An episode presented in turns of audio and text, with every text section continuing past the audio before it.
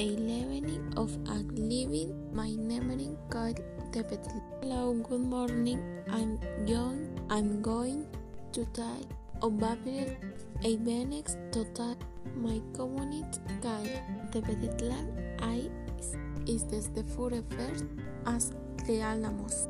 It sounds customary to be there as your word. The parents are bearing the around town.